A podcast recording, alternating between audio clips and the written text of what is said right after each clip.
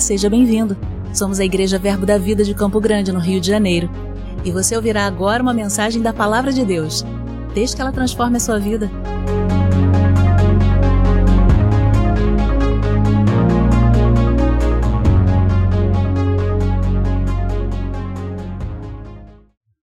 Boa noite, irmãos. Glória. Ah, aleluia. Com uma voz poderosa aqui. Amém. Oh, glória. Deus é bom? Como está seu coração essa noite?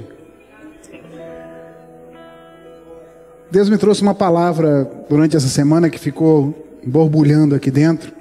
E essa palavra é gratidão. E eu queria compartilhar com vocês dessa palavra de gratidão. Mas antes disso, queria que você ficasse de pé e a gente vamos fazer algumas confissões de fé aqui. Aleluia. Oh, glória a Deus. Obrigado, Pai. Quantos sabem que a gente crê com o coração, mas não é só, não é suficiente só crer aqui dentro. Tem que ter uma atitude correspondente àquilo que nós estamos crendo. Amém? Então, a gente crê e a gente fala também. E é tão poderoso porque quando nós cremos com o coração e nós falamos com a nossa boca, a Bíblia fala que essa atitude chama a existência as coisas que não são como se elas já fossem.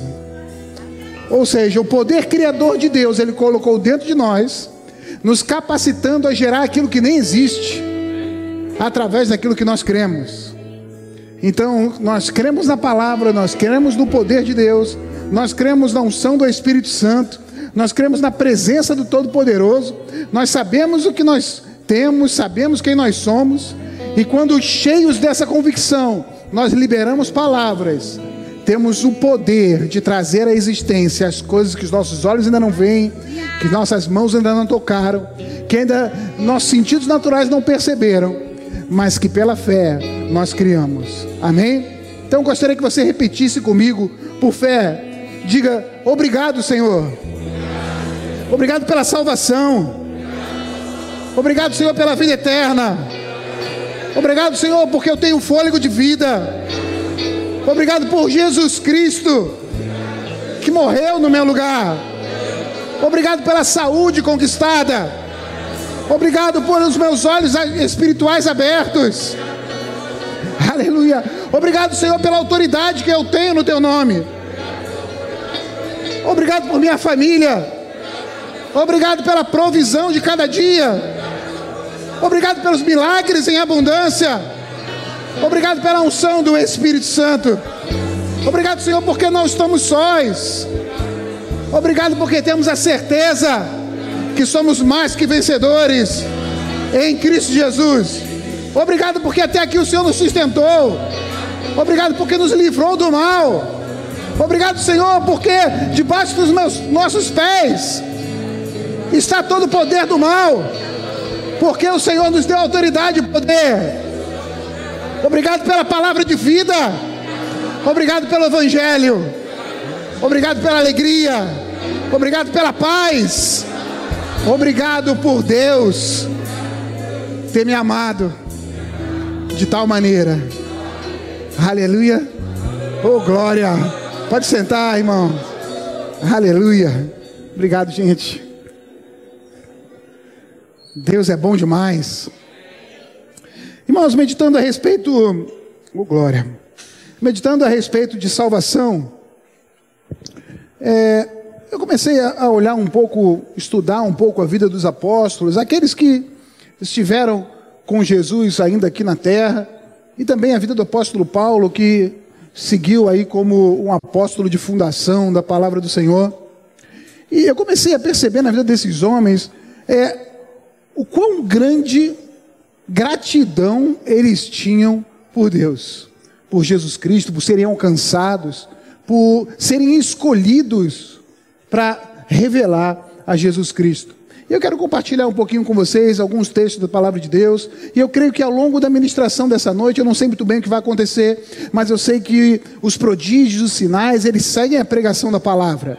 E eu sei que a palavra do Senhor sendo pregada, ela pode fazer a diferença num piscar de olhos na nossa vida.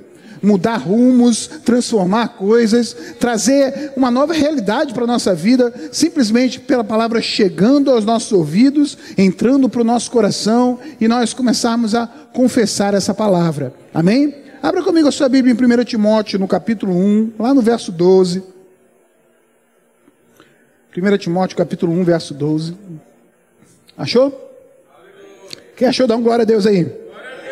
Opa!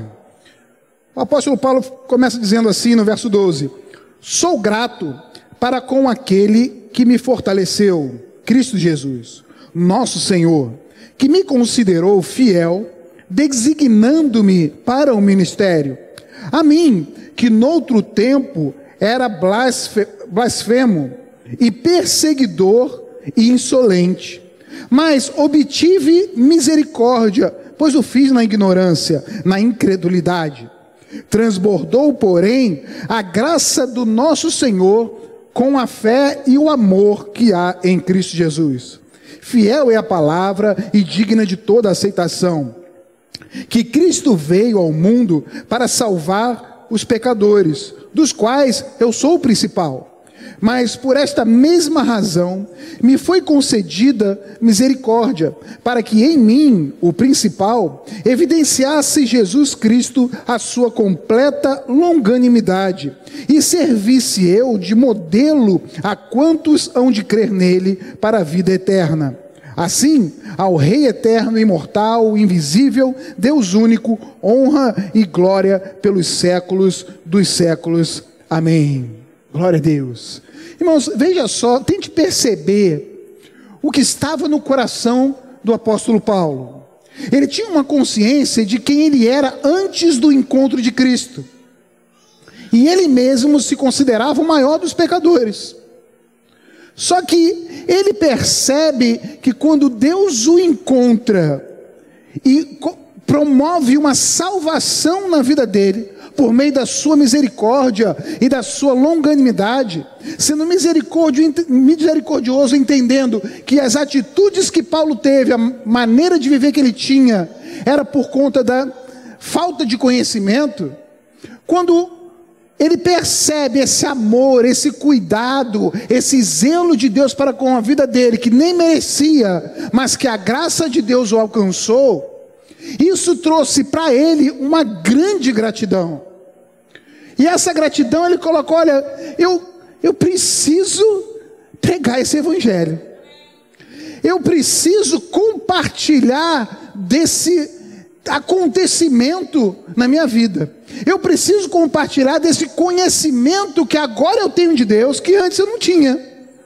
Compartilhar com aqueles que da mesma maneira que eu, estão sem conhecimento e andando de formas a desagradar a Deus, mostrando que Deus nem leva em conta esse tempo da ignorância, mas que a vontade dele é que todos sejam salvos e cheguem ao pleno conhecimento da verdade. Isso se levanta no coração de, do apóstolo Paulo. E assim como nele, isso também acontece na vida dos outros apóstolos, que nós vamos perceber ao longo dos textos que nós vamos compartilhar aqui. Interessante porque, veja só, com quanto mais conhecimento de Deus, quanto mais Paulo se aprofundava no conhecimento de Cristo, quanto mais os apóstolos se aprofundavam no conhecimento de Cristo, mais eles percebiam quem eles eram o quanto as suas atitudes e a sua, sua vida sem o conhecimento de Deus causava insatisfação ao coração de Deus, e o quanto Deus era misericordioso. Quanto mais eles conheciam de Deus e, e decifravam esse conhecimento compartilhado de Cristo para com o ser humano, eles percebiam qual o destino que os aguardava e o quanto eles eram cativos da ação do diabo. Eles iam entendendo quem eles eram sem Cristo. Olha, sem Cristo eu estava à mercê desse mundo, à mercê do príncipe desse mundo, aquele que veio matar, roubar e destruir. E por mais que eu quisesse viver uma vida diferente, eu estava na escravidão do pecado e por consequência disso eu estava debaixo da autoridade do diabo.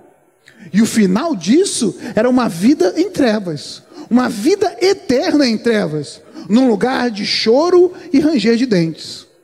Quando eles percebem, têm, têm esse entendimento, irmãos, a gratidão dentro deles se levanta de uma forma avassaladora. Entendendo, uau, olha quem eu era, olha para onde eu ia, e mesmo sem merecer nada, Deus me amou de tal maneira que morreu no meu lugar. Aleluia. Irmãos, aí estava a gratidão desse povo. E olha, eu fui é, é, estudando alguns textos e, e buscando é, tentar entender o coração desses homens e qual era a expectativa deles em Deus. E sabe o que eu percebi? A expectativa deles em Cristo nem era ter uma boa vida, nem era usufruir de, dos benefícios da salvação, ainda que é direito de cada um de nós, mas nem era essa a expectativa. A expectativa deles era: olha, o que eu já alcancei, o que Deus já fez na minha vida, cara, já é o suficiente para eu ser grato para sempre. Com consciência de quem eu era, debaixo de que autoridade do mal eu estava, e qual era o futuro que me aguardava, Jesus Cristo me resgatou desse império de trevas e me transportou para um reino do Filho do seu amor, me, me fez filho de Deus, me colocou assentado à destra dele em Cristo Jesus, me fez herdeiro de Deus, co-herdeiro com Cristo, e ainda por cima me deu toda a autoridade sobre o poder das trevas. Uau! Irmãos, diante disso, eles não tinham é, é, essa avidez por, ah, eu quero ter uma vida boa, eu quero ter riquezas, eu quero é, é, alcançar prosperidade. Mas não era essa a meta. Ainda que tinham entendimento pelos próprios textos que nós vemos, né, que buscamos em primeiro lugar o reino de Deus e a sua justiça, e todas essas demais coisas são acrescentadas na nossa vida. No coração de gratidão desses homens estava que todas essas demais coisas eram acréscimos àquilo que principal eles já tinham alcançado. Aleluia. Um coração agradecido. Um coração agradecido. Vamos abrir alguns textos aqui e vamos perceber. Eu estou tentando construir dentro de você o entendimento do que se passava no coração desses homens de Deus. Ok, gente? Então, abra sua Bíblia comigo em João, no capítulo 6, verso 68. Evangelho de João, no capítulo 6, verso 68. Deixa eu colocar vocês dentro do contexto aqui. Jesus ele vinha pregando e trouxe um discurso aos olhos daquele, de, dos homens que estavam seguindo bem duro. E ao ponto de muitos deles irem embora, pararem de seguir a Jesus. E então ele chama os seus doze e pergunta para eles: e vocês? Vocês também vão embora? E aí, olha a resposta de Pedro. Respondeu-lhe Simão Pedro: Senhor, para quem iremos? Tu tens a palavra da vida eterna, e nós temos crido e conhecido que tu és o Santo de Deus. Aleluia. Veja só, irmãos, eu estou tentando mostrar para vocês como, através da expressão da fala, eles demonstravam aquilo que estava dentro, ok? E a resposta de Pedro foi: para quem nós vamos? Nós já encontramos aquele o qual nós buscávamos. Nós já, você que tem a palavra da vida eterna. Nós queremos a vida eterna. E você que tem essa palavra. Nós já temos crido que você é o Cristo, o Filho do Deus vivo. Vamos para onde? Não, a gente está junto, colado, misturado, a gente não te larga nunca. Amém, irmãos? Abra outro texto em Filipenses, capítulo 1, verso 29. Filipenses, capítulo 1, verso 29. Paulo escrevendo essa carta aos, a, aos irmãos em Filipos, no verso 29, olha como ele se expressa aqui. Ele diz assim: porque vos foi concedida a graça de per, é, padecerdes por Cristo, e não somente de credes nele, pois tendes o mesmo combate que viste em mim e ainda agora ouviste que é o meu. Olha a alegria do apóstolo Paulo que ele estava compartilhando com, com os irmãos lá, os filipenses. Olha, sabe o que está acontecendo com vocês? O mesmo comigo. Vocês tiveram, veio sobre a vida de vocês a graça. Deus concedeu uma graça para vocês de poder sofrer pelo Evangelho. Uau! Olha o que, que ele está agradecido. Irmãos, eu não sei se um discurso como esse hoje traria tanto ibope. Mas o fato é que ele está empolgado e compartilhando essa empolgação com uma outra igreja ou com a igreja, dizendo: Olha, chegou para vocês uma graça, uma bênção aí sobre a sua vida. E sabe qual é? A alegria de poder sofrer pelo Evangelho. Veja o nível de gratidão do que eles já tinham alcançado. O que, eu, o que está no meu coração e eu quero passar para vocês, irmãos, é o entendimento e a gratidão do que nós já temos, do que nós já alcançamos, do que Jesus já fez por cada um de nós, do que Deus já promoveu para cada um de nós. Nós já somos salvos, nós já temos a vida eterna. Nós não estamos mais debaixo do poder das trevas. O diabo não tem mais autoridade nem parte na nossa vida. Nós já somos filhos. E o que vier daqui para frente é lucro. Aleluia. É lucro. Vamos ver Pedro falando aí também desse, desse mesmo, é, é, dessa mesma gratidão. Vá comigo em Atos no capítulo 5, lá no verso 40.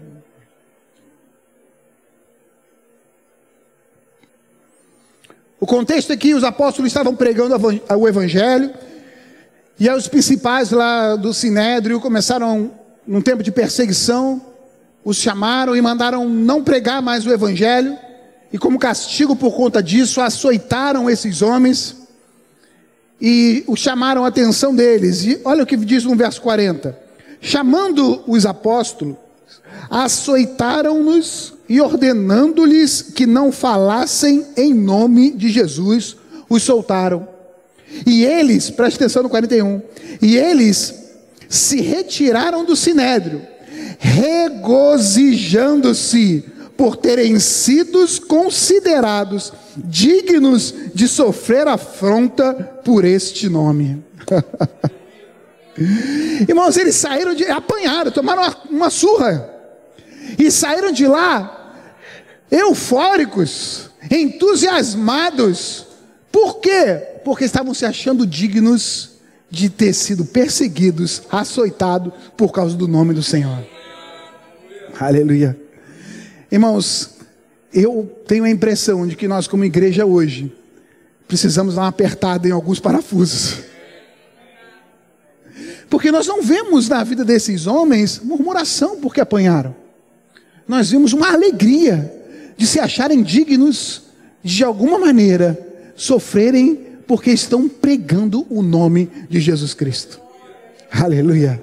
Gratidão, irmãos, isso é gratidão. E eu vou dizer para você, gratidão, sem sombra de dúvida, gratidão é algo que alegra o coração de Deus. E agora, e nós? Irmãos, eu vou perguntar para você: quantos milagres Deus já fez na sua vida? Quantos livramentos essa semana você teve? Ei, irmãos, no meio de uma pandemia global, onde milhares de pessoas estão morrendo, você está sentado aqui, ouvindo uma boa palavra e um bom alimento. Isso é livramento de Deus. Quantos milagres na área de provisão Deus já promoveu na sua vida? Quantos sonhos Deus colocou no seu coração e isso gerou expectativas de coisas que vão acontecer? Quantos milagres Deus tem feito? Na sua casa, na sua família, na sua vida. Quantas vezes você orou e ouviu a resposta de Deus quase que imediatamente? Ou ainda imediatamente? Quantos milagres Deus promoveu quando você estava com o coração apertado e simplesmente se voltou para Ele porque não via saída em outro lugar e o Senhor se mostrou com a sua destra fiel lá? Palavras do tipo: Filho, eu estou contigo. Quantas vezes chegou nesse lugar ou em outra reunião onde os santos se reúnem com o coração entristecido, precisando de uma palavra, de um consolo, de um conselho, e parece que o culto foi só para você. A palavra chegou e atingiu a sua vida. Irmãos, quantas coisas nós temos além da salvação e da vida eterna para sermos gratos ao Senhor. quantas coisas nós temos para agradecer. E eu vou ser um pouco mais irritante agora. E se a partir de hoje, a partir desse momento, nenhum só milagre sequer acontecesse mais na sua vida?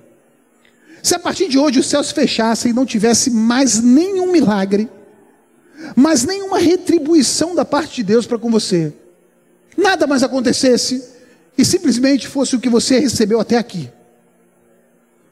A pergunta é: você continuaria com o coração grato ao Senhor? A pergunta é: continuaríamos empolgados e engrandecidos simplesmente porque temos o nome de Jesus? Entenda, simplesmente, não por uma coisa pequena, mas restrito ao nome de Jesus? Continuaríamos com esse mesmo coração desses homens empolgados, porque, uau, nós falamos de Jesus, nós temos Jesus, nós nascemos de novo, nós temos a vida eterna, nós somos salvos. Essa boa notícia, essa boa nova, seria o suficiente para te impulsionar e continuar lhe mantendo em Cristo. Sim ou não? Aleluia.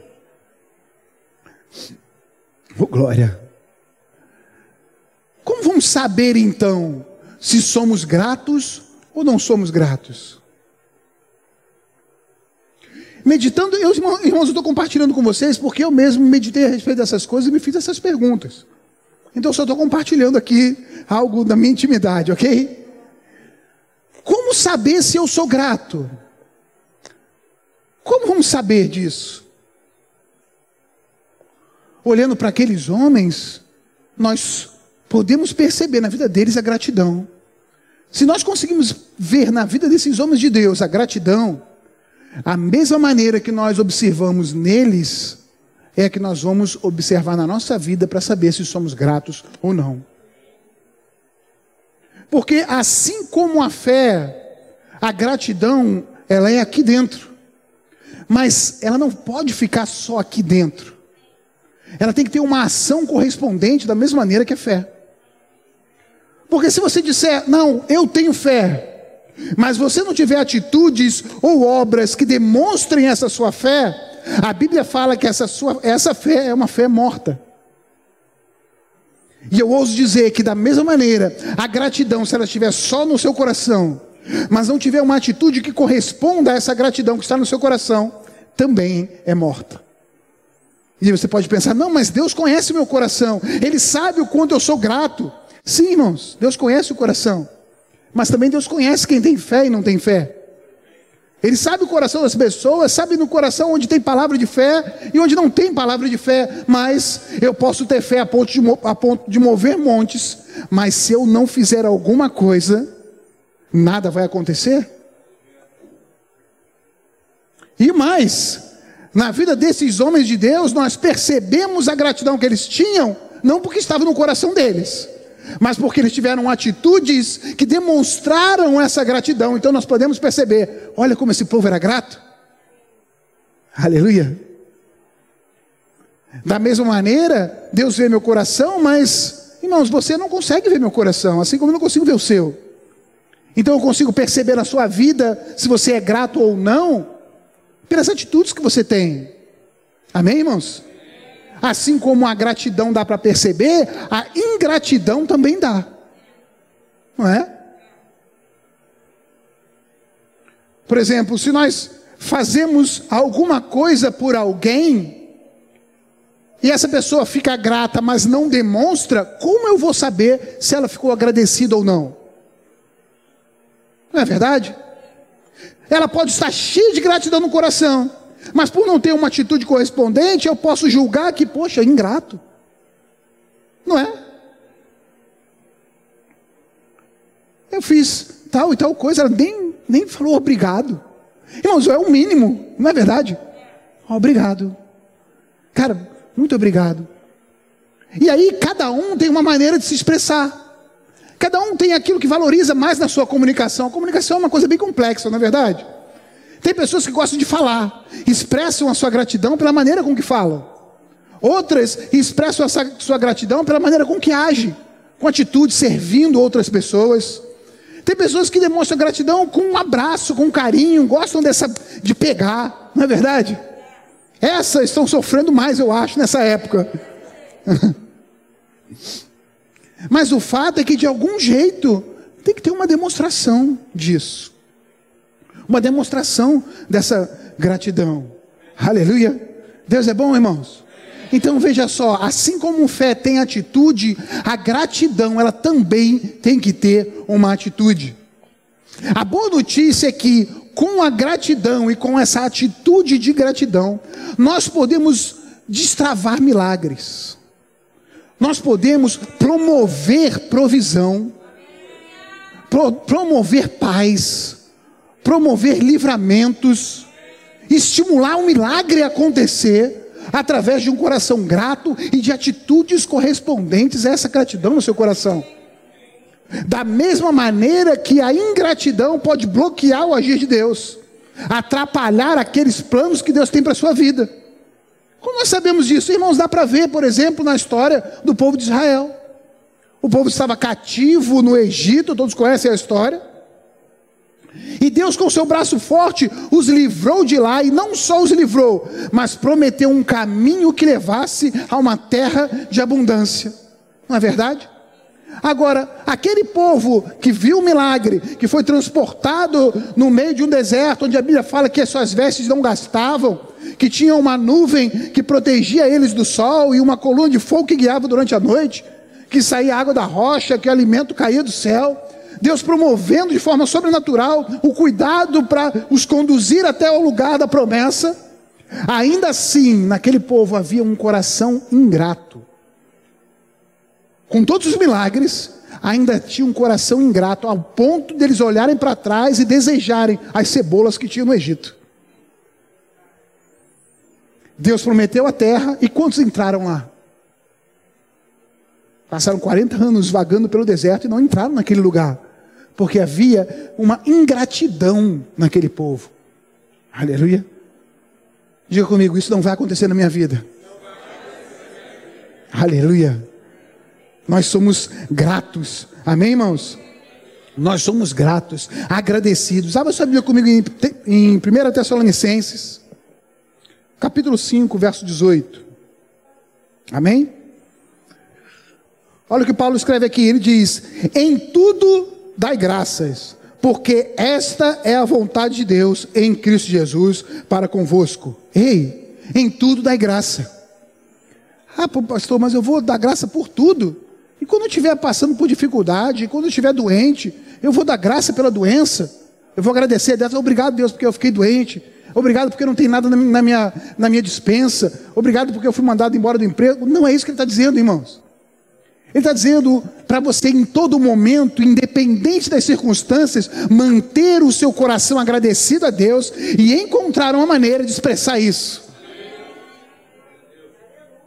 Eu não preciso ficar grato pela doença, mas eu posso expressar minha gratidão pela fé que eu tenho na cura. Eu não preciso ficar grato pela falta, mas eu posso expressar minha gratidão a Deus, porque a palavra de Deus garante provisão para a minha vida. Sabe o que acontece, irmãos?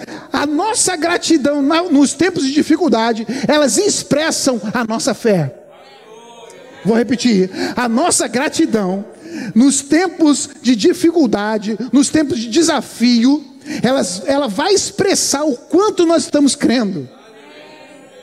Expressa a nossa, nossa gratidão, porque se nós estamos crendo que o Senhor é fiel para cumprir aquilo que Ele prometeu, eu já começo a me alegrar e agradecer pelo que eu ainda nem estou vendo. Porque eu sei quem tenho crido. E eu sei que Ele é poderoso para fazer infinitamente além daquilo que pedimos ou pensamos.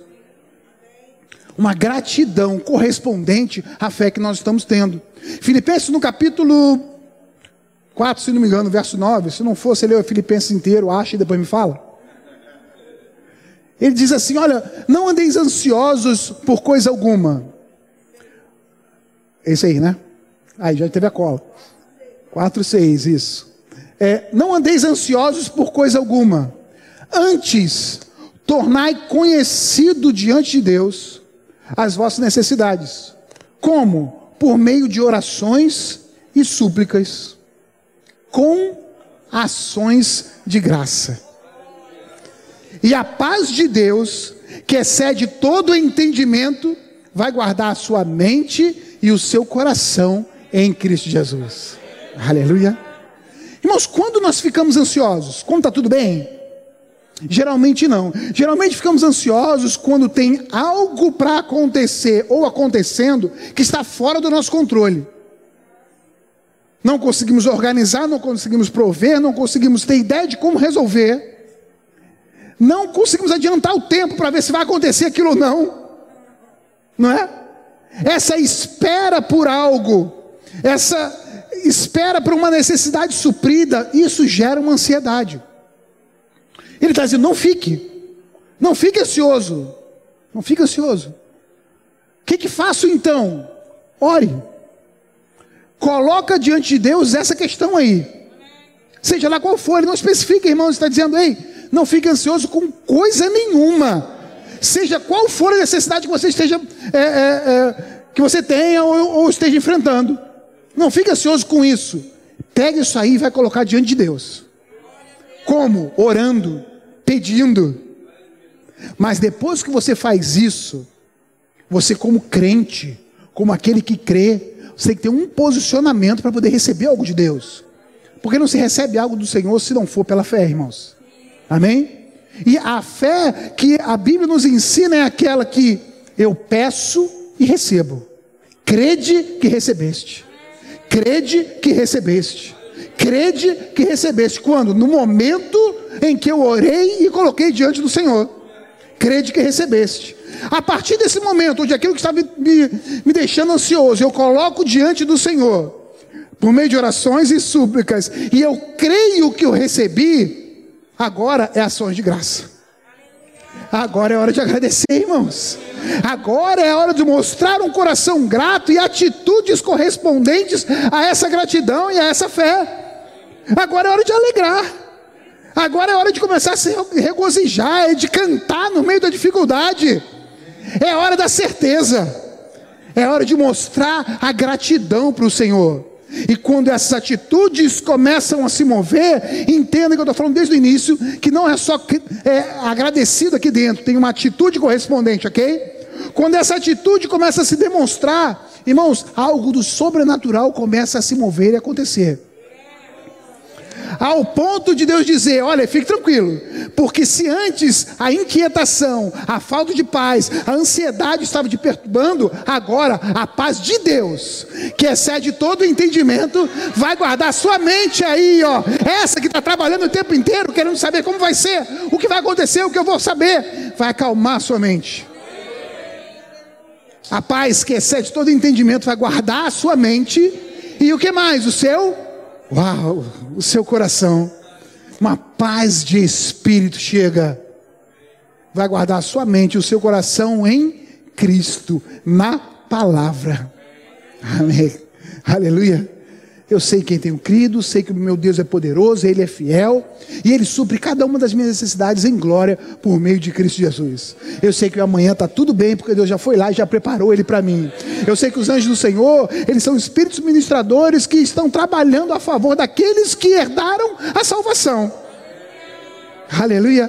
Eu sei que por mais que o diabo tente roubar, matar e destruir, na minha vida não tem mais autoridade para isso, porque eu estou assentado num outro plano diferente do lugar onde ele pode agir. Eu estou em Cristo Jesus, eu estou em Deus. Amém, irmãos? Um coração agradecido. Aleluia. E como eu falei, essas atitudes de gratidão, elas promovem milagres. Mas é importante a demonstração da gratidão. Diga comigo, demonstrar gratidão. Aleluia. Aleluia. Irmãos, eu estou falando isso, mas é algo que eu também estou trabalhando na minha vida. O demonstrar a gratidão de Deus. Quer ver uma pessoa que eu aprendo muito e estou me espelhando para ver se eu consigo chegar no mesmo, mesmo nível hard? Marcela. Você já deu alguma boa notícia para ela? Já compartilhou alguma boa notícia para ela? Eu duvido que ela vai fazer assim, pô, que legal. Talvez esse seja eu. Ela não. Ela fazia, yes! Uau! Que maneiro, que bom, que. Não é, irmãos? Eu gosto dar boa notícia para ela. Uma demonstração, uma, uma alegria, a mesma que nós percebemos na vida de Paulo, na vida de Pedro, quando eles disseram: Uau, nós fomos achados como uma graça para sofrer pelo Evangelho. Felizes, aleluia, felizes. Uma demonstração, e isso, irmão, ativa o plus de Deus. Você sai daquilo que é o normal alcançar para um mais de Deus para a sua vida. Um mais. Algo mais chega. Não só algo de material sendo alcançado, mas aqui dentro um borbulhar, um, um mover do Espírito começa a acontecer de uma forma sobrenatural. Aleluia. Abra sua Bíblia comigo em Lucas, no capítulo 17. Lá no verso 11.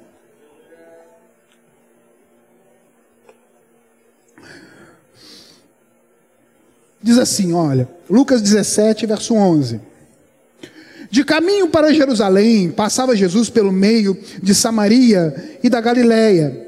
Ao entrar numa aldeia, saíram-lhe ao encontro dez leprosos, que ficaram de longe e lhe gritaram, dizendo: Jesus, mestre, compadece-te de nós. Ao vê-los, disse Jesus: Ide e mostrai-vos aos sacerdotes. Aconteceu que, indo eles, foram purificados. Um dos dez, vendo que fora curado, voltou dando glória a Deus em alta voz.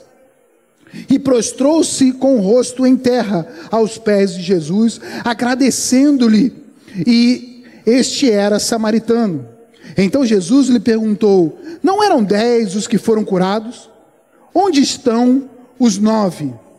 Não houve porventura quem voltasse para dar glória a Deus, senão este estrangeiro? E disse-lhe: Levanta-te e vai, a tua fé te salvou. Aleluia. Ei, irmãos, preste atenção aqui. Entenda uma coisa: esses homens estavam nesse vilarejo lá, nessa comunidade fora da cidade, no caminho, porque naquela época a lepra não tinha cura. Era uma doença que exigia um isolamento social. Tipo, alguma coisa parecida com hoje. Exigia um isolamento social porque eles não podiam lidar com outras pessoas, com o perigo de contaminar outras pessoas. Então as pessoas se, se organizavam em lugares, em comunidades separadas, para um ajudar o outro, enfim. E ali estavam judeus e samaritanos. Naturalmente falando, judeus e samaritanos não se davam. Era meio que existia uma rixa lá entre eles. Mas, por conta da necessidade que estavam passando, acabaram se juntando para um ajudar o outro. E aconteceu que quando Jesus passava, eles ouvindo falar da fama de Jesus, de longe mesmo, porque não podiam se aproximar, pediram ao Senhor essa misericórdia, que ele se compadecesse, a compaixão de Deus para com eles. E Jesus disse para eles: Vai e se mostra ao sacerdote. O que, que isso significa? Irmãos, os sacerdotes eram aqueles que diziam se a pessoa estava boa ou não. Eles examinavam as lesões para dizer: olha, não, você ainda está doente. Ou não, olha, já passou, legal, pode ser novamente incluído na sociedade. Então eles faziam o teste com o sacerdote, ok? E eles foram. Só que, irmãos, no meio do caminho, eles perceberam que já estavam limpos, já estavam curados. E a Bíblia fala que desses dez, um só voltou para agradecer. E ele não voltou para agradecer, tipo assim, aí Jesus, valeu, hein? Não, irmãos, a Bíblia fala que ele voltou louvando a Deus em alta voz, agradecido realmente. E aquilo intrigou Jesus, porque ele pensou, olha, mas não eram dez, e os outros nove? Irmão, será que esses homens não estavam gratos? Pensa comigo, você está com uma enfermidade que te afasta do convívio social e agora você se vê limpo e pode novamente voltar para sua família, voltar para o seu trabalho, interagir com as pessoas. Mas eu tenho certeza absoluta que eles estavam alegres, empolgados e agradecidos a Deus. Mas talvez estivessem tão empolgados em querer ver logo seus familiares, em querer logo entrar na sua rotina de cada dia, que sequer lembraram de expressar essa gratidão. E às vezes, irmãos, a gente está no mesmo barco. As coisas de Deus estão acontecendo na nossa vida, aquelas que a gente percebe, e as maiores, que são aquelas que a gente nem percebe. Porque tem livramentos, irmãos, que Deus promoveu na sua vida que você nem sabe. Deus se livrou de não passar por um lugar onde teria um acidente, de passar por um outro lugar onde talvez você fosse assaltado, ou um, um, um desastre acontecesse. Deus te livrou de lá, você está aqui. Glória a Deus. Mas às vezes estamos tão empolgados com o Evangelho, com o que Deus está fazendo na nossa vida, que seguimos e esquecemos de expressar a gratidão que está aqui, mas não está sendo demonstrada. Aleluia. E às vezes, irmãos, na convivência como corpo de Cristo, na convivência familiar, acabamos resplandecendo, resplandecendo a mesma atitude. Estamos felizes porque temos um marido ou uma esposa. Estamos felizes porque nossos pais, hoje, dia das mães, gratos pela mãe, pelos pais. Estamos felizes pelo convívio, pela nossa igreja. Estamos felizes, estamos gratos aqui dentro. Mas se nós não expressarmos dessa gratidão, o plus de Deus dentro da nossa casa, dentro do nosso relacionamento, dentro da nossa igreja, na vida com Deus, não vai chegar. Amém, irmãos? Agora, olha esse homem que voltou. Ele voltou e Jesus fala para ele, ele: Irmãos, vem comigo aqui. Ele estava doente ainda? Ele já estava limpo. O que ele queria? Ser limpo. Não era isso? Já tinha acontecido? Já. Mas agora Jesus dá algo mais para ele. A tua fé te. Aleluia. Além da cura física, a salvação chegou na vida daquele homem. A salvação, irmãos, livre do mal, livre da morte, livre, vida eterna. Ei, a promessa da salvação chegou para a vida daquele homem. Mais, aleluia, o mais. E quando nós demonstramos a nossa gratidão, ainda no, no meio do desafio, aí é que o milagre acontece mesmo. Vamos lá, vamos acompanhar aqui. Oh, glória a Deus. Deus é bom. João capítulo 11. Eu estava no 11. Vamos no 11 ainda, 41. Evangelho de João, capítulo 11, verso 41. Oh, glória.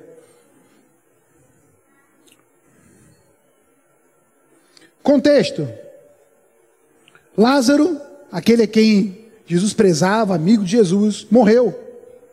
Morreu. E enquanto ele estava doente, mandaram avisar Jesus que ele estava doente, se Jesus podia até lá, porque sabiam que existia poder na vida dele para curar. Ele se demorou para chegar até onde estava Lázaro, a ponto dele morrer. E já haviam quatro dias que isso tinha acontecido. Ele estava morto e sepultado. Ok, irmãos? Quando Jesus chega lá, estavam todos em pranto, aquela cena montada, mas Jesus tinha uma certeza: eu sou a ressurreição e a vida. E aquele que crê em mim, ainda que morra, viverá. Amém? E no verso 40 ele diz assim: Respondeu-lhe Jesus: Não te disse eu, se creres, verás a glória de Deus? Tiraram então a pedra, e Jesus, levantando os olhos para o céu, disse: Pai, graças te dou, porque me ouviste. Aliás, eu sabia que sempre me ouves, mas assim falei por causa da multidão presente, para que creiam que tu me enviaste. E tendo dito isso, clamou em alta voz: Lázaro, vem para fora. Saiu aquele que estivera morto, tendo os pés e as mãos ligadas com atadura e o rosto envolto em lençóis. Aleluia. Ei, irmãos, olha aqui. A gente está falando de Jesus aqui. Jesus, diante de um homem que estava morto há quatro dias, precisava de um milagre ou não? Sim. Jesus sabia que Deus o ouvia? Sabia. Jesus sabia que se ele tivesse crendo, ele ia ver a glória de Deus? Sim. Mas essa gratidão, essa fé só aqui não era o suficiente para mover o milagre. Então ele diz: e ele não só expressa uma palavra de fé, mas ele expressa a palavra de gratidão. Pai, eu te agradeço, porque você sempre me ouve. Aleluia. E ele ainda explica um pouco melhor. E olha, eu estou falando isso não é porque você precisa ouvir, é, é, é, que eu não estou crendo, estou tipo forçando para crer. Não é isso não. Eu sei que você sempre me ouve, eu sou grato ao Senhor. E também estou falando para que todos possam perceber a minha gratidão. Aleluia, irmãos. Não é suficiente ser grato. Precisamos mostrar que somos. Aleluia. E o que aconteceu? Quando ele libera a palavra, o homem sai vivo de dentro do sepulcro. Um milagre acontece quando a gratidão pega junto com a fé. Um milagre acontece quando a gratidão pega junto com a fé. Preste atenção nisso, irmãos, porque pode ter pessoas aqui que já estão crendo, já estão cheios da palavra e não estão entendendo por que, que já estão crendo, estão confessando a palavra, mas ainda não estão vendo o milagre. Talvez seja só uma necessidade de mostrar gratidão. Expressar a gratidão para que o Senhor possa mover o milagre. Amém? Vamos ver outro texto? Mateus capítulo 15, verso 36. Esse, esses textos que eu vou compartilhar com vocês, irmãos, são textos onde nós mostramos homens de fé, Jesus e os apóstolos, homens de fé é, descritos na Bíblia, que estavam num momento crucial, onde milagres precisavam acontecer, no momentos onde algo sobrenatural tinha que acontecer e a atitude deles mostra ou demonstra a gratidão e a confiança no Senhor no seu coração. Veja só esse outro contexto aqui. Jesus é, estava pregando durante o dia inteiro num local e tinha uma multidão lá. E já se fazia tarde, ele continuava pregando, mas precisava alimentar esse povo. E não tinha alimento suficiente para todos, para todo mundo e nem tinha onde comprar alimento. Então, no verso 35 diz assim: Tendo mandado o povo assentar-se no chão, tomou os sete pães e os peixes, e fazendo o que, irmãos? Não, me ajuda aí, todo mundo. Fazendo o que? Dando graças, partiu e deu os discípulos e este ao povo. Todos comeram e se fartaram, e do que sobejou recolheram sete cestos cheios. Amém? Ei, o milagre aconteceu. Mas antes do milagre, o que, que ativou isso? Sete pães e alguns peixes eram suficiente para a multidão? Não. Mas Jesus podia reclamar porque tinha pouco, não podia? Olha, o que eu tenho não dá. Irmãos, é a questão de ângulo de visão. Está comigo? Então, olha só, dá uma olhadinha para a sua vida agora e faz uma análise rápida. Que tipo de visão eu estou tendo com as circunstâncias que me cercam? Quando eu vejo os problemas, as dificuldades, a carência, a falta, as necessidades, os desafios, como eu olho para isso? Porque ele podia olhar cinco mil pessoas, sete pães e alguns peixes, e dizer: olha, não vai dar, não é o suficiente. O que a gente faz? Ah, vamos para um plano B, despede esse pessoal aí, manda ele se virar aí pelo meio do caminho. Não, irmãos, Deus não quer plano B para a sua vida, não. Deus tem um plano A e é o único. E é para esse plano acontecer. Diz: Olha, Senhor, eu não sei o que eu não tenho, mas eu sei o que eu tenho. E o que eu tenho é isso aqui. Então, obrigado pelo que eu já tenho. Obrigado pelo que eu já tenho. Irmãos, eu não quero saber o que você não tem, mas o que você tem. Agradeça pelo que você já tem. Ei, obrigado porque eu já tenho isso aqui.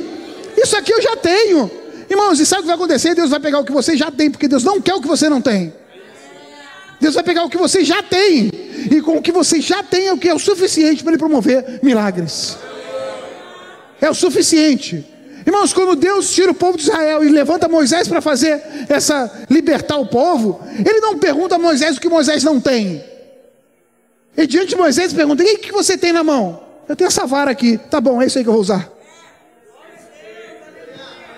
Deus libertou o povo com uma vara que ele já tinha. Foi a vara que abriu o mar. Foi a vara que tocou no rio, ele virou sangue. É aquele, aquele cajado ali. Que Deus deu para ele? Não, ele já tinha aquilo. O que você já tem? O que você já tem? Ah, eu ainda não tenho fé para isso, mas e a fé que você tem? Usa essa. Ah, eu não tenho dinheiro para isso, mas e o que você já tem? Agradeça por esse. Oh, aleluia. Seja grato pelo que você já tem, irmãos. Uma das estratégias do diabo é trazer ansiedade para a nossa vida e ingratidão pelas coisas que a gente ainda não conseguiu, ainda não alcancei, ainda não tenho. Às vezes a gente fica ansioso, entristecido, porque ainda não tenho uma casa, ainda não tenho um carro, ainda não tenho uma, um casamento, ainda não tenho o um emprego dos meus sonhos. Ei, mas e o que você já tem? E o que você já tem? Fique agradecido pelo que você já tem, você já é salvo. Você já tem a vida eterna. Ei, o diabo já não tem mais autoridade sobre a, vida, sobre a sua vida. Você já é filho. Você já tem isso. Agradeça pelo que você já tem. Aleluia. Oh, glória. Ei, agradeça pelo que você tem o Evangelho. Você pode pregar ele. Agradeça por isso. Ah, mas você não sabe o que eu estou passando. O diabo se levantou contra a minha vida. Agradeça a Deus, porque você tem vida. E porque você tem vitória. Por mais que ele tente te prender, te, te é, isolar, você já tem garantia de vitória, já é sua. Vamos ver um outro texto, Atos capítulo 16, verso 25. A gratidão, irmãos, promove milagres. Oh, glória! A gratidão promove milagres. Paulo e Silas apanharam muito, foram colocados na prisão, pés presos lá, nos grilhões. E diz assim, por volta, no verso 25, por volta da meia-noite, Paulo e Silas faziam o que, irmãos? Paulo e Silas o que? Oravam e que mais?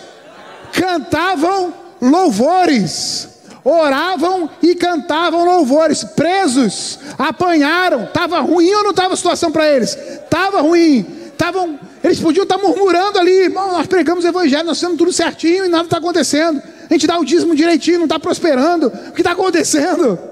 Ei irmãos, está acontecendo que falta ser grato, falta louvar, engrandecer a Deus, agradecer pelo que você já tem, Agradecer porque você já é salvo, você já é crente, você já tem a vida eterna. Falta agradecer. E quando esses homens pegaram aí essa chave e ligaram, ei, obrigado, Senhor, porque nós somos achados dignos de ser açoitados, perseguidos pelo teu nome. Obrigado porque nós pregamos essa palavra. Obrigado porque o Senhor nos escolheu e começaram a cantar louvores, irmãos. A Bíblia fala que começou a tremer o lugar inteiro e quebraram-se as correntes, os grilhões, as portas se abriram e começou todo mundo a ser livre, não só eles, mas todos que estavam naquele lugar. A gratidão destrava o milagre. Você tem que agarrar isso hoje em nome de Jesus. A gratidão é que vai destravar coisas na sua vida, irmão. Gratos, gratos não só ser agradecido de coração, mas expressões, atitudes que demonstrem a sua gratidão, porque a atitude de gratidão é igual a crer, é igual a fé, é igual a atitude de fé. Aleluia. Irmãos, tem um texto que eu gosto muito, que lá em 2 Crônicas, que fala sobre um rei chamado Josafá. A Bíblia fala que ele estava organizando o seu reino, debaixo dos princípios do Senhor. E então se levantaram três reinos para combater contra Josafá, de forma que os exércitos de Josafá não davam conta para vencer aquela batalha. E a Bíblia fala que ele teve medo. Medo. Por quê? Irmãos, medo se levanta quando a nossa capacidade natural de enfrentar um problema não é suficiente. Não é? Imagina se coloca um minotouro ou o Mike Tyson aqui na minha frente, fala aí, luta com esse aí, irmãos. Não chega nem medo, fica pavor. Porque você não tem a menor capacidade de, de enfrentar, não é verdade? O medo chega aí, e esse medo acolheu esse rei. Mas sabe o que ele fez com o medo? E não é pecado tê-lo. A questão é o que você faz depois. Ele se colocou diante do Senhor e chamou o povo inteiro para orar diante do Senhor. Buscaram em Deus Ei, não ande medroso, não ande ansioso por coisa alguma. Coloque diante de Deus as suas, as suas necessidades, por meio de orações, súplicas, com ações de graça. E quando eles estavam orando e clamando ao Senhor, a Bíblia fala que o Espírito de Deus veio sobre a vida do profeta e falou para ele: Olha, preste atenção, não tenha medo. essa peleja você não vai ter que pelejar. Fique parado e veja o livramento. Fique parado e veja o livramento. Amanhã pela manhã vocês vão até o vale onde esses, esses exércitos estão. E quando vocês chegarem lá, vocês verão o livramento. Irmãos, olha a instrução de Deus. Vá até lá. Quando chegar lá, fique parado e veja o livramento. Não fique com medo. Sabe o que esse homem fez? Agarrou essa palavra. Mas ele não fez só isso ele demonstrou o quanto ele estava crendo na promessa de Deus e o quanto ele estava agradecido pelo livramento que ele nem tinha visto ainda, mas que ele já sabia que Deus deu. E a manifestação dessa gratidão foi quando eles prepararam o povo para ir ver o livramento, eles colocaram lá na frente o ministério de música. Deus não mandou eles fazerem isso, irmãos. Mas eles mesmos, pela gratidão no coração, falaram: Ei, já ganhamos, já. Deus já garantiu a vitória, já. Ei, então vamos nos alegrar. Vamos mostrar a gratidão que nós temos a Deus. E diz que o exército foi marchando, mas na frente, irmãos, estava todo mundo cantando. Eu tenho aqui para mim que o exército nem estava marchando daquele jeito, né? Eu acho que eles estavam marchando já do tubo. Uhul, vamos nessa, vamos ganhar. Devia estar a maior farra, irmãos, atrás lá da, da bateria. Uma alegria. E quando eles chegaram lá, irmãos, a Bíblia fala que tinha todo mundo brigado entre si, deu uma confusão lá, uma fofocaria. Porque fofoca gera destruição, sabia disso, né? Começaram a fofocar um do outro lado, deu uma crise, brigou, todo, morreu todo mundo. E quando eles olham para ver o exército inimigo, não tem mais exército, só tem despojos, riquezas. E a Bíblia fala, irmãos, que eles ficaram três dias indo e voltando, catando riqueza daquele lugar. Aquilo que tinha se levantado para derrubar eles, quando eles colocam diante de Deus e a gratidão pela fé na promessa do Senhor começa a se manifestar, o mais de Deus chega, o plus de Deus chega. Irmãos, o que eles pediram foi livramento, e Deus deu livramento e riqueza. Saíram de lá mais ricos do que quando chegaram. Aleluia. Eu quero liberar essa palavra profética sobre a sua vida com as atitudes de gratidão, movendo através dos seus atos, do seu coração a atitude de fé, com gratidão, vai promover riquezas na sua vida. Aquilo que se levantou para te, te destruir, vai ser o que vai fazer você enriquecer, prosperar, vencer, em nome de Jesus. Aleluia. Oh, glória. Ei! Aleluia! Oh, glória a Deus! Ai! Aleluia! Ações de graça, irmãos. atitude para aquilo que você já está crendo. Aleluia! Quer ver uma coisa? Quantos creem, já que a gente entrou agora por esse caminho aqui, vamos fluir. Quantos creem em provisão de Deus? Quantos creem em provisão sobrenatural de Deus?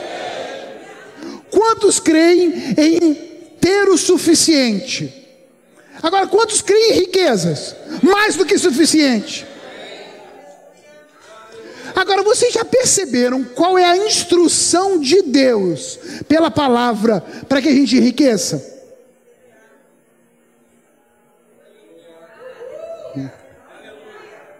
Quantas vezes nos momentos de ofertório nós ouvimos pregar em 2 Coríntios capítulo 9 nessa igreja? Abra comigo aí, 2 Coríntios capítulo 9, verso 11.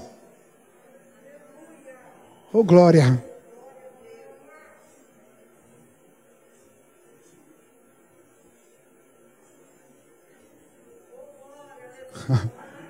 Oh, glória a Deus.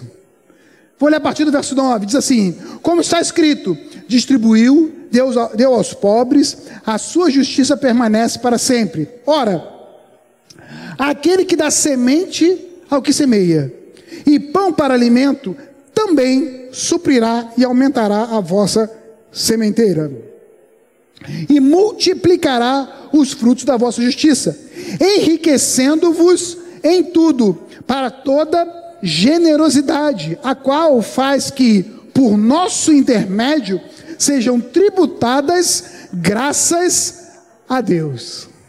Aleluia. Oh, glória. O que ele está falando aqui? Olha, meu filho, te dei a semente, trouxe a provisão para a sua vida, beleza, mas quer mais? Quer um plus nessa história? Comece a semear mais, a ter uma atitude de gratidão, reconhecendo que eu já derramei sobre a sua vida, e você vai perceber que pessoas vão ser abençoadas, e essa atmosfera, essa, esse, esse local de semear, colher, dar, receber, vai promover gratidão a Deus. Aleluia. Enriquecendo-vos em tudo. Enriquecendo em tudo. Então, irmãos, o dar, o ofertar, o semear, nada mais é do que uma atitude correspondente à gratidão e à fé que já tem aqui dentro. Porque quando você dá para alguém, quando você semeia, você está demonstrando, você está é, é, externando, comunicando algo. O que você está comunicando? Obrigado, Pai, porque o Senhor proveu na minha vida isso que está aqui na minha mão. E eu tenho uma confiança no Senhor tão grande que eu sei que eu posso dar porque nada vai faltar. E eu tenho uma confiança maior ainda, que quanto mais eu dou, mais chega, porque eu sou um canal do fluir de Deus. E essa atitude, essa essa maneira de se expressar demonstra uma gratidão, uma confiança, uma fé. Aleluia, aleluia, oh glória. Por isso que a gente dá o dízimo não por obrigação, mas a gente dá por gratidão, por confiança, por certeza. Afinal de contas, eu já tenho a vida eterna. Eu já tenho a vida eterna. E o que vem agora é lucro, é acréscimo comer, beber, vestir, comprar, pagar, isso é acréscimo. Eu já tenho a vida. Eu já tenho a vida. Irmãos, isso é muito, muito, muito, muito, diga muito. Muito importante. Muito importante. Muito mesmo. Se nós queremos prosperar, uma atitude de gratidão tem que ser frequente na nossa vida.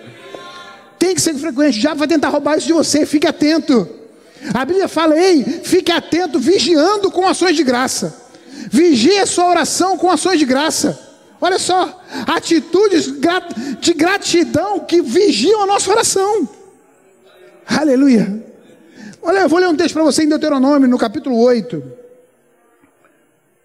no verso 11. Olha só o que a Bíblia chama a atenção, com um cuidado de Deus para a vida do crente.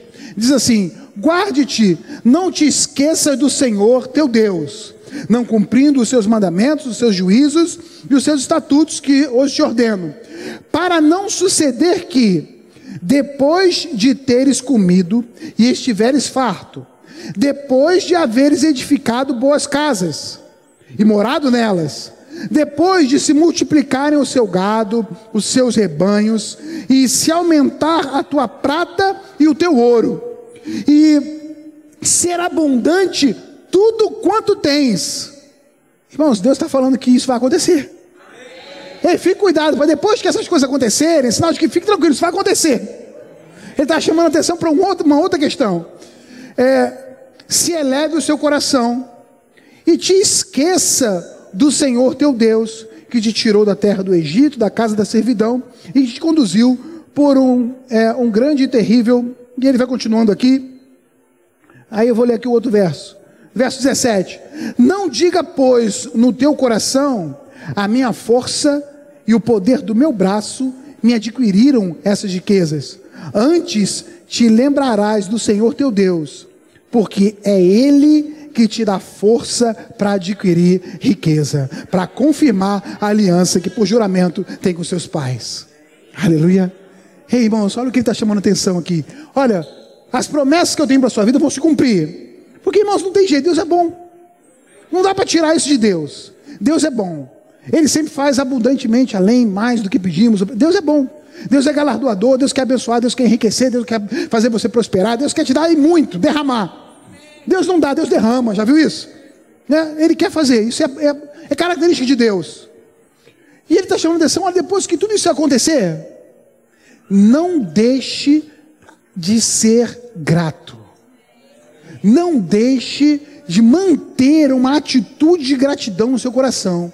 Porque se isso acontecer, se a gratidão não está sendo expressa, a ingratidão chega. E uma das características da ingratidão é começar a achar que tudo que você tem alcançou é por capacidade própria. É porque foi a força do seu braço. Não, não, foi a força do meu, do meu braço, a minha capacidade, o meu intelecto, a minha destreza que fizeram com que eu me desse bem, com que eu alcançasse isso ou aquilo. Não, foi Deus que te deu isso tudo. Foi Deus que te deu. Deus te dá sabedoria, Deus te dá força, Deus te dá vigor, Deus te dá graça,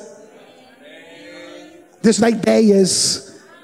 A mente de Cristo começa a se mover na nossa. É desvendado os mistérios do conhecimento, de toda a ciência, de toda a tecnologia. Isso vem de Deus para a nossa vida. E aí? E aí um coração grato, demonstrando isso, é que vai garantir o plus de Deus, o milagre, a alegria. Amém, irmãos? Deus é bom? Aleluia. Deus é bom demais. Deus é bom demais.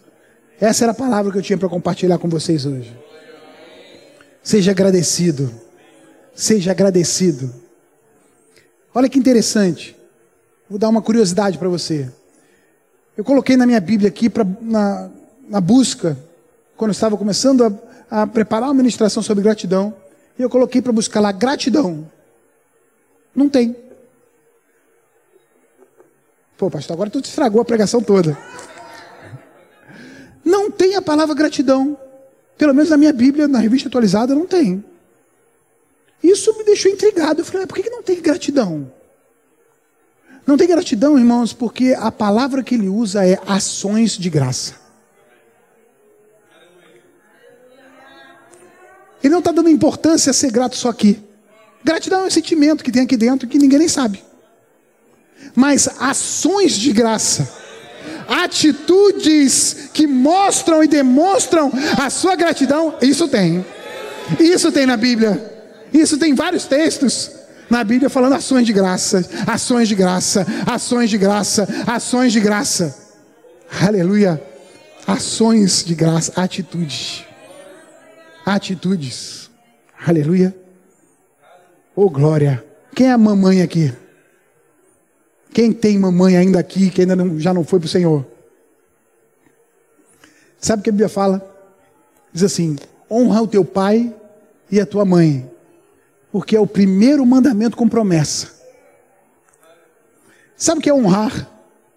Honrar é demonstrar gratidão. Honrar é demonstrar gratidão. Hoje eu tenho certeza absoluta que todos demonstraram gratidão de algum jeito. Com um presente, com uma palavra, com uma mensagem. Mas quantos sabem que a vida não é feita só de hoje? E amanhã? Semana que vem, mês que vem, ano que vem. Aleluia. Honra. Honra. Honra é manifestação de graça, de gratidão, ações de graça, honra. A Bíblia fala tanto de honra, irmãos, tanto de honra. Eu gostaria que passar um dever de casa para você. Você buscasse honra na sua Bíblia e entendesse que onde tem a palavra honra, por trás dela tem ação de graça. Honra. Honra seu irmão. Honra seus líderes. Honra. Honra seu pai, sua mãe.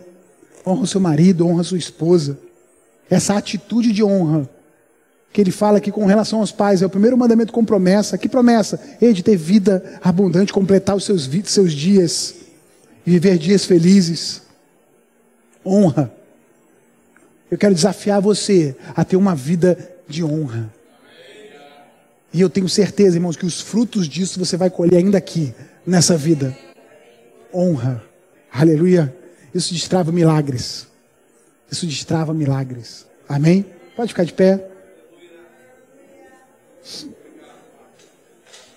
Aleluia. Oh, glória. Deus é bom. Vou ler o último texto, Romanos capítulo 12, verso 10. Não precisa ler, abrir, só preste atenção. Ele diz assim: Amai-vos cordialmente uns aos outros com amor fraternal, preferindo-vos e em honra uns aos outros. Preferindo-os em honra uns aos outros. Amai com amor fraternal. Amém, irmãos?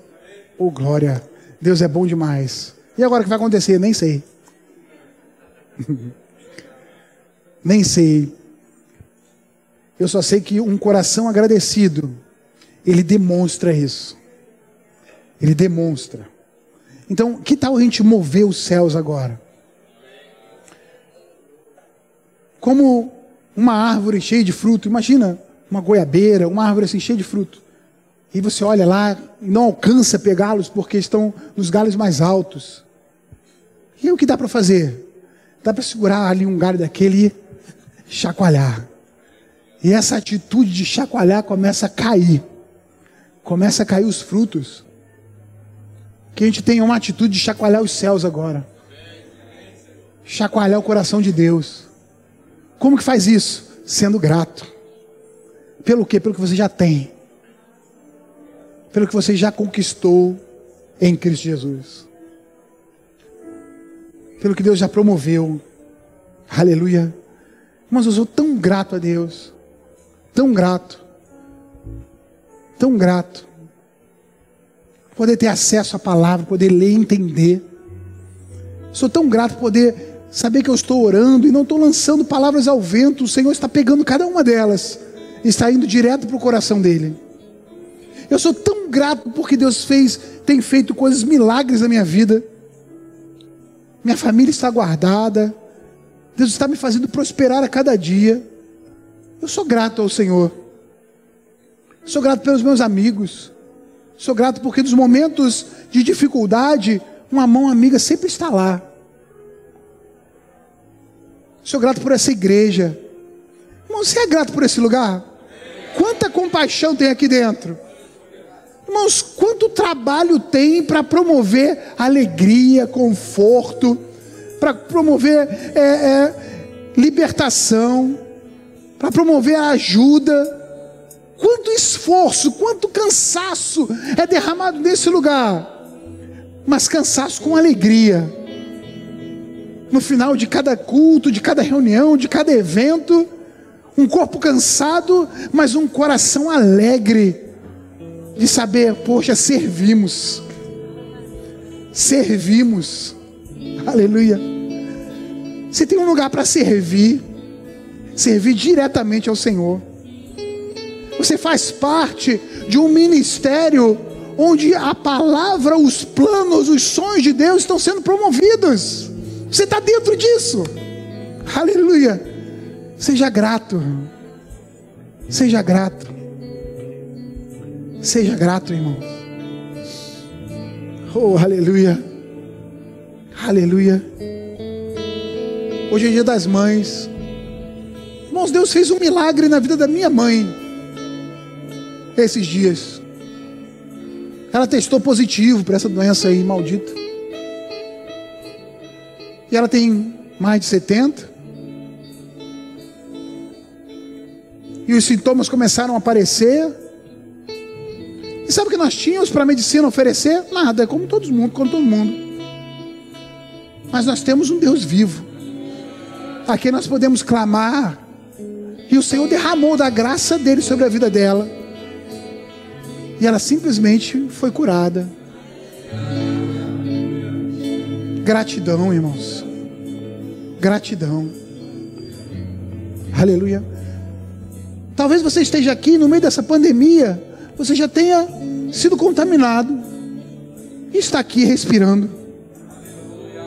Eu vou dizer mais, irmãos, talvez você já tenha sido contaminado, nem sabe, porque nem sintomas você teve, a graça foi sobre a sua vida. Aleluia, gratidão, gratidão.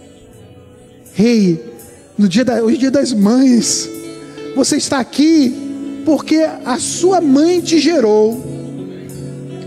Deus encontrou no ventre dela um lugar abençoado para promover o seu nascimento. Eu não sei o tipo de criação que você teve, mas só o fato de ter alguém que carregou você no ventre durante nove meses e gerou você, já é o suficiente para gratidão. Ah, mas eu não tive o carinho que eu queria, eu não tive a, eu não tive a criação que eu queria, mas você foi gerado, você está aqui. Seja grato.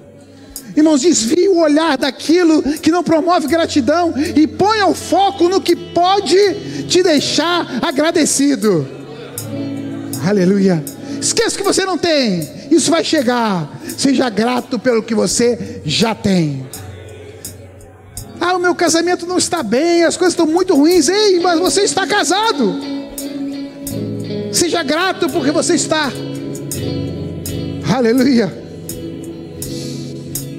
Nós vamos cantar um louvor e eu quero dar oportunidade a você de expressar, expressar a sua gratidão ao Senhor por meio de palavras ou atitudes. Fique livre, mas não fique indiferente. Fique livre, mas não fique indiferente. Demonstre. Ah, mas aqui dentro eu sou grato. Não é o suficiente. Demonstre. Deixe sair palavras. Deixe promover atitudes.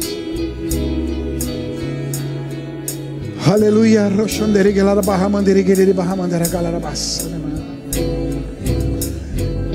Tem pessoas que o Espírito Santo do Senhor está comunicando aqui que você vai ter que sair daqui hoje e ir a lugar encontrar pessoas para demonstrar a gratidão por elas. Aleluia. Falo isso pelo Espírito, irmãos. Não vai ser só o suficiente ser grato. Não. Vai precisar sair daqui ou amanhã pela manhã ir até o encontro de pessoas para demonstrar essa gratidão. Pessoas que Deus está falando com você agora aí, você sabe, demonstrar a gratidão. Irmãos, a Bíblia fala que Deus amou o mundo de tal maneira que deu o seu Filho para que todo aquele que nele crê não pereça, mas tenha vida eterna. A primeira e maior atitude de gratidão que podemos ter para com Deus é reconhecer o sacrifício de Jesus Cristo por nós, como uma expressão do amor de Deus, o poderoso, o grande, o soberano amor de Deus para com a nossa vida. Ninguém merecia, irmãos, ninguém merecia. Estávamos todos, sem exceção, debaixo do poder do pecado. Todos, sem exceção, caminhávamos para a morte eterna. Todos, sem exceção, éramos escravos do diabo e sujeitos às suas mazelas. Mas Deus, sendo rico em misericórdia, por causa do grande amor com que nos amou, estando nós mortos nos nossos delitos e pecados, nos deu vida, nos deu vida juntamente com Cristo. E a maior expressão de gratidão que nós podemos ter a Deus é reconhecer o sacrifício de Jesus Cristo como prova de amor para a nossa vida. E reconhecer isso não dá para ser só no coração ah, não, eu, eu, eu sei que Jesus Cristo morreu no meu lugar. Não, não. Tem que expressar essa gratidão. E a maneira que eu posso fazer isso é dizendo: Senhor, eu creio no que Jesus Cristo fez por mim. E eu quero Jesus como Senhor da minha vida. Eu quero convidar você que está aqui, que está nos assistindo a expressar a sua gratidão a Deus, porque eu sei que essa palavra chegou no seu coração e ela já está queimando aí. Eu quero convidar você a expressar essa gratidão por Deus, essa gratidão por Jesus, dizendo: Senhor, eu creio. Você pode fazer isso, levantar sua mão e dizer: Eu creio Todos nós, irmãos, até aqueles que já são salvos, eu quero que você expresse essa gratidão a Jesus Cristo. Diga, eu creio que Jesus morreu no meu lugar quando eu não merecia, como expressão máxima do amor de Deus por mim. E eu reconheço gratidão e declaro Jesus, você é o Senhor. Jesus, você é o Senhor. O único Senhor da minha vida. Amém. Glória a Deus. Aleluia. Aleluia. Com a salvação vem cura, vem paz, vem provisão, vem alegria, vem justiça, vem vida e vida com abundância. Em Cristo somos mais que vencedores. Mais que vencedores. Mais que vencedores. Aleluia. Aleluia. Glória a Deus. Amém, meu irmão. Se é grato, demonstre. Demonstre. Quando sempre. Demonstre. Em nome de Jesus. Amém. Pode sentar.